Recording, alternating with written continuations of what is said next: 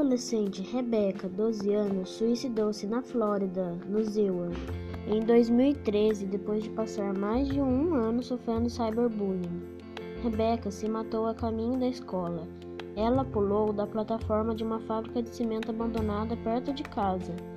Mais de 10 meninas foram indicadas como, possi como possivelmente envolvidas no assédio à jovem que começou devido a um relacionamento que a vítima chegou a ter com um colega de classe.